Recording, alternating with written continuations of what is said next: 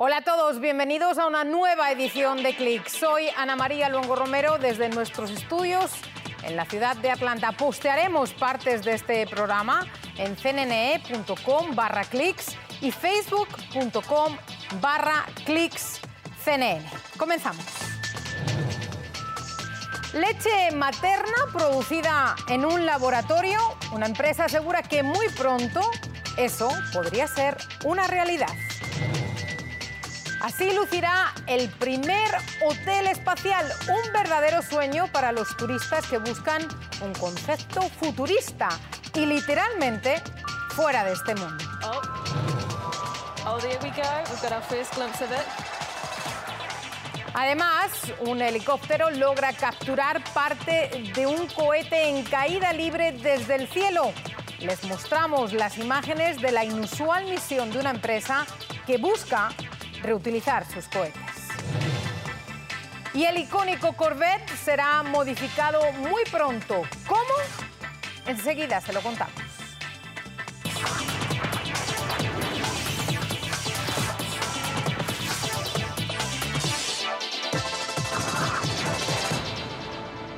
La leche humana, cultivada en laboratorio, podría estar a tan solo tres años de distancia. Esta es la visión de Biomilq, empresa con sede en Carolina del Norte. La compañía está fabricando leche materna a partir de células extraídas de tejido mamario y de leche humana donada por mujeres. BioMilq cultiva estas células en frascos y las alimenta con nutrientes para luego incubarlas en un bioreactor que imita el entorno de un pecho. Leila Stragland, cofundadora de BioMilq, señala que la leche de fórmula no puede replicar la complejidad de la leche humana en cuanto a proteínas, carbohidratos y grasas. BioMilq espera que su leche de laboratorio esté lista en el mercado en tres o a lo mucho cinco años tras lograr producir células mamarias a gran escala y bajo costo y convencer a las autoridades de que el producto es seguro para bebés. Esta no es la única empresa que espera crear un nuevo tipo de leche para bebés. Con distintos métodos, las compañías Turtle Tree y Helena trabajan en el mismo objetivo. Esta leche ayudaría a madres que no pueden amamantar o a parejas que, no, que quieren adoptar. Bueno, y parece parte de una película de ciencia ficción, pero lo cierto es que muy pronto podría ser una realidad. Y es que una empresa está diseñando lo que sería el primer hotel espacial para que personas como usted y como yo puedan o podamos disfrutar de una experiencia fuera de este mundo. Despertarse en una habitación de hotel con la vista del sistema solar podría ser el futuro del turismo, o por lo menos esa es la promesa de la compañía espacial Orbital Assembly. La empresa estadounidense reveló este concepto futurístico que podría estar operativo en el 2025. La idea es lanzar dos estaciones espaciales. La estación Pioneer, con capacidad para recibir a 28 personas, sería la primera en estar lista, mientras que la estación Voyager, programada para albergar a 400 personas, estaría disponible a partir del 2027. El diseño tendrá comodidades de la gravedad artificial, como las duchas, la posibilidad de comer y beber sentado, pero los espacios con menos gravedad permitirán aún más diversión y rarezas espaciales. Y aunque los precios serán elevados, los directores de la compañía dicen que trabajan para ponerlos al alcance de todos. Una compañía en Estados Unidos ha logrado una complicada hazaña. Capturó parte de un cohete en caída en el cielo con un helicóptero. Oh, oh, there we go. We've got our first glimpse of it. Se trata de la prueba de recuperación de cohetes de la compañía Rocket Lab. que utiliza sus cohetes para lanzar satélites al espacio de forma rápida y barata. Aunque el helicóptero logró capturar el cohete con la ayuda de un paracaídas, como estaba planeado, el cohete cayó al océano poco después y tuvo que ser extraído. Muriel Baker, asesora de comunicaciones de Rocket Lab, declaró que el piloto del helicóptero dejó caer el cohete Electron luego de sentir una carga diferente a la que se había previsto durante las pruebas de captura. La empresa seguirá con los ensayos ya que es la misión es importante, en la misión es importante su objetivo de reutilizar sus cohetes. Oh. Otras empresas han utilizado cohetes reutilizables como una forma de hacer que el negocio espacial sea más rentable. En 2015, Blue Origin fue la primera compañía en aterrizar un cohete reutilizable en una plataforma de aterrizaje. Por su parte, SpaceX de Elon Musk utiliza impulsores reutilizables en sus cohetes Falcon 9. Bueno, y mientras tanto, la NASA continúa sus ensayos para poder recibir en la Tierra las muestras de rocas tomadas en Marte. Y eso incluye una caída de más de 365 metros de altura.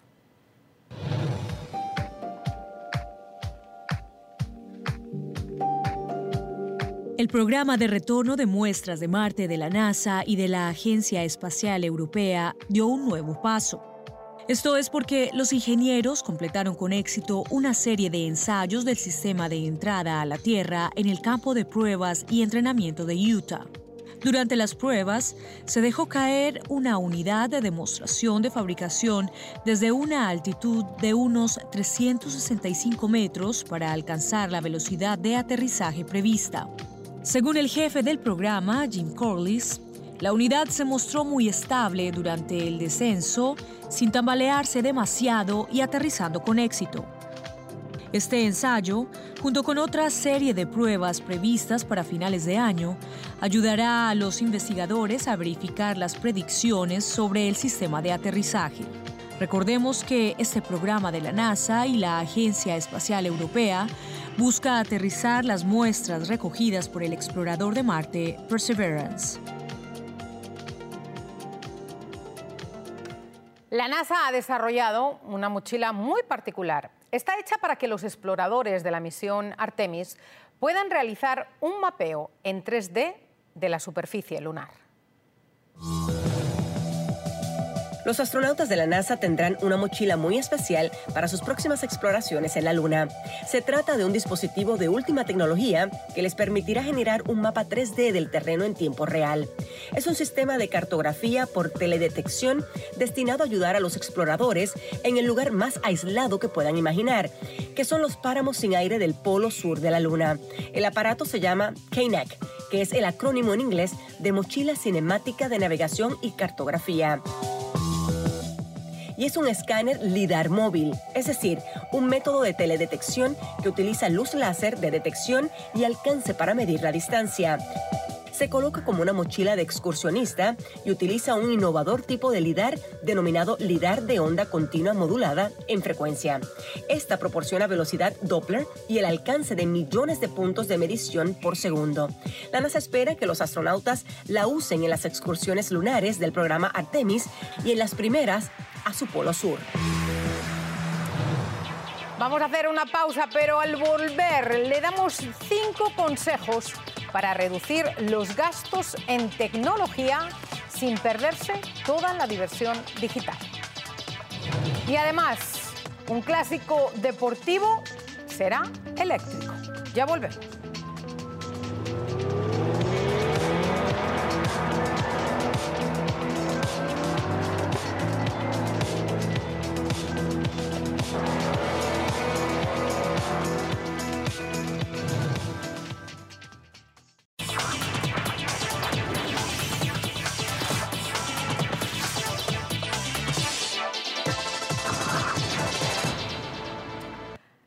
Precios siguen subiendo y cuando se trata de tecnología personal, es posible que esté gastando en exceso y agotando su presupuesto.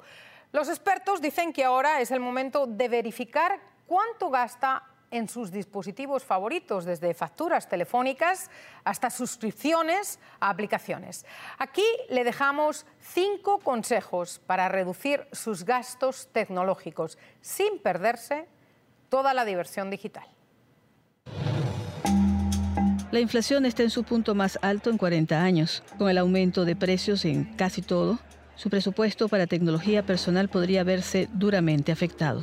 La cantidad de dinero que gastamos por año en tecnología es cada vez mayor y tiene sentido, ¿verdad? Estamos trabajando de forma remota, estamos haciendo cosas sobre la marcha. El coach de finanzas personales, Julie Alma Taveras, tiene estos cinco consejos para reducir los gastos tecnológicos.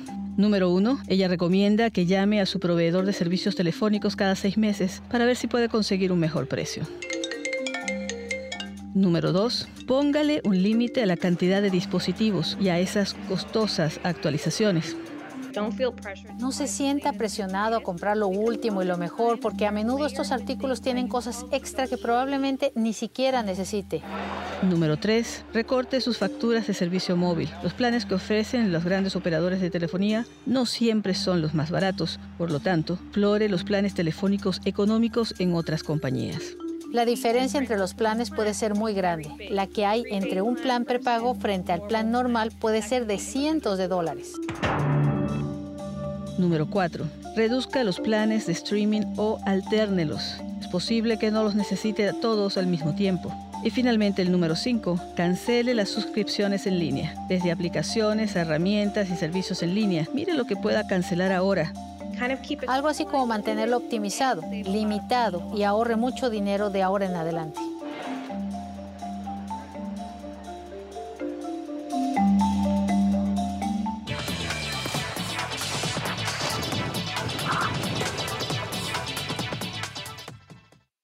Una empresa israelí ha desarrollado un nuevo sistema de irrigación de cultivos, minimizando el uso de agua y energía eléctrica. De solo un metro de altura, el sistema une la fuerza de la gravedad con el poder del software. Haddock Gold tiene el siguiente informe.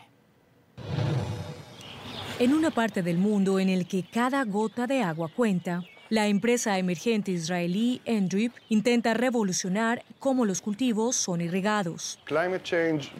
El cambio climático trajo escasez de agua a una posición en la que si miramos el suroeste de Estados Unidos o el Medio Oriente, o casos como África, en lugares como Egipto y Turquía y otros lugares en el Medio Oriente, el agua se está volviendo el recurso más valioso, el más escaso. Parece engañosamente simple. Un tanque de agua que no necesita electricidad, de solo un metro de altura, menos de una libra por pulgada cuadrada, algunos caños y tubos colocados a lo largo de los cultivos. Una de las muchas empresas que buscan maneras de aumentar la eficiencia del agua. Distinto a los métodos tradicionales de irrigación que utilizan ya sea demasiada agua o demasiada energía. Endrip une el poder de la gravedad con el poder del software. En su prueba de campo, Aaron Pollock muestra cómo hay alta tecnología oculta justo debajo. No es presión, solo es gravedad. ¿Hay algo más adentro o es solo tubería? Aquí puedes sentir que hay un dispositivo. Cada 40 centímetros tendrá uno de estos dispositivos. Cada chip implantado envía información a los sensores en todo el campo. Y luego recibiremos lecturas de humedad en el suelo, pero también la necesidad exacta de agua para la planta. Si bien algunos agricultores dicen que el sistema hace que sea más complicado cambiar el cultivo, Pollock dice que hay maneras alternativas de colocar los tubos. Los sensores de Endrip en campos en todo el mundo, en lugares como la India, Vietnam y Estados Unidos, proveen su información al centro de conexión de Endrip. De aquí, un algoritmo le envía al agricultor todas las recomendaciones exactas. Se puede ver en esta pantalla. Agricultor, por favor, encienda su agua y la irrigación. En este campo, esta pantalla monitorea la cantidad de fertilizante que está disponible para la planta, disponible en el suelo, y poder apoyar al agricultor para decidir cuánto optimizar y minimizar la cantidad de fertilizante que será lavada al final de la temporada. Así que suena como que es una combinación tanto de baja tecnología y alta tecnología que trabajan juntas.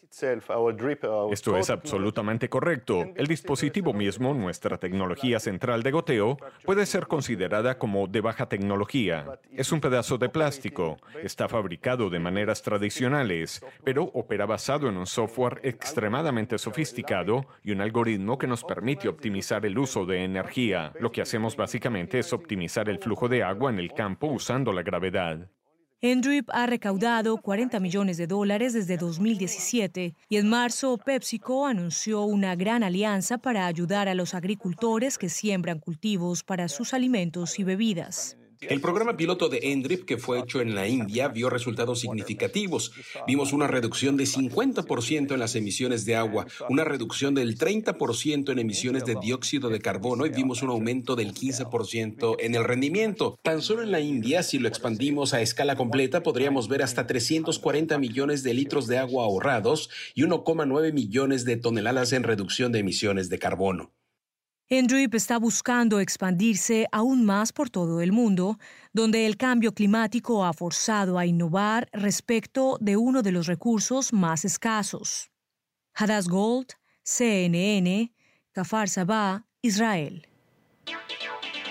Hacemos una breve pausa. Cuando regresemos, le mostramos a Pixie, la cámara voladora de Snapchat.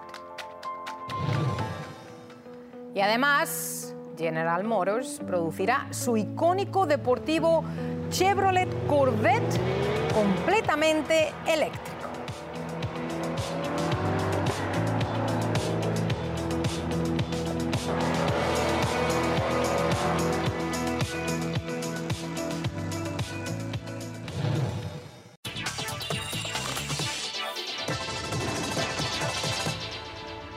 El Corvette da un paso hacia la defensa del medio ambiente. Ahora este coche va a ser totalmente eléctrico. Así lo anunció el presidente de General Motors. El flamante modelo va a debutar el próximo año.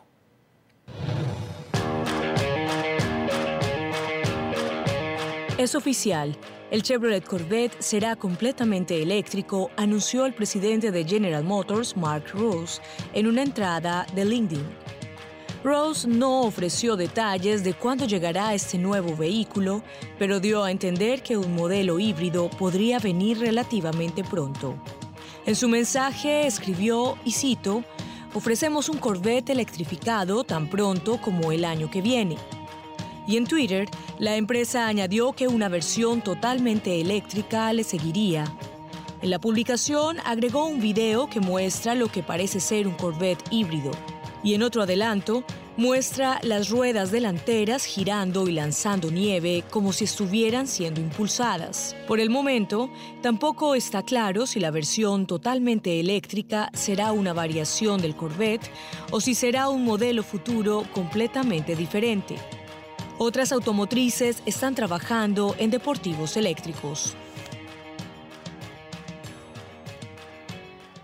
Una cámara voladora podría acompañarlo para tomar selfies como nunca antes. Esa es la nueva propuesta de Snapchat.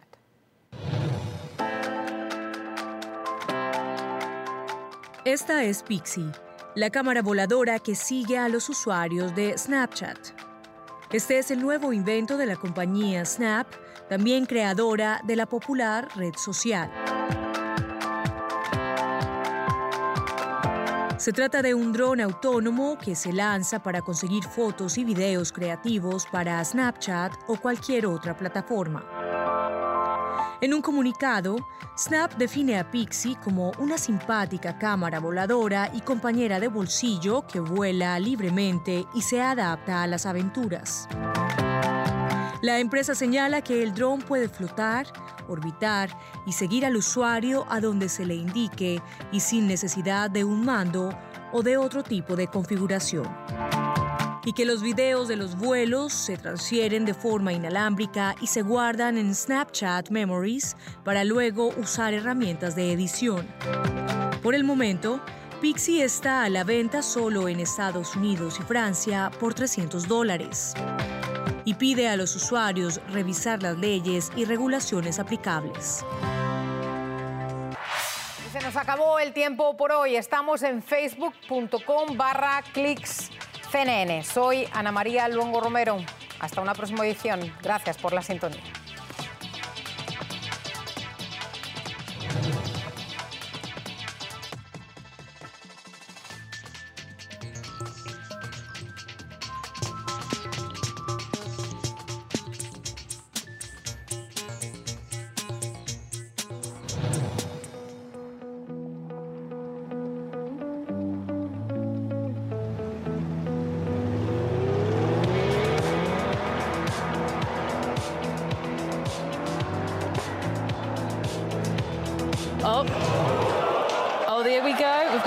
Glimpse of it.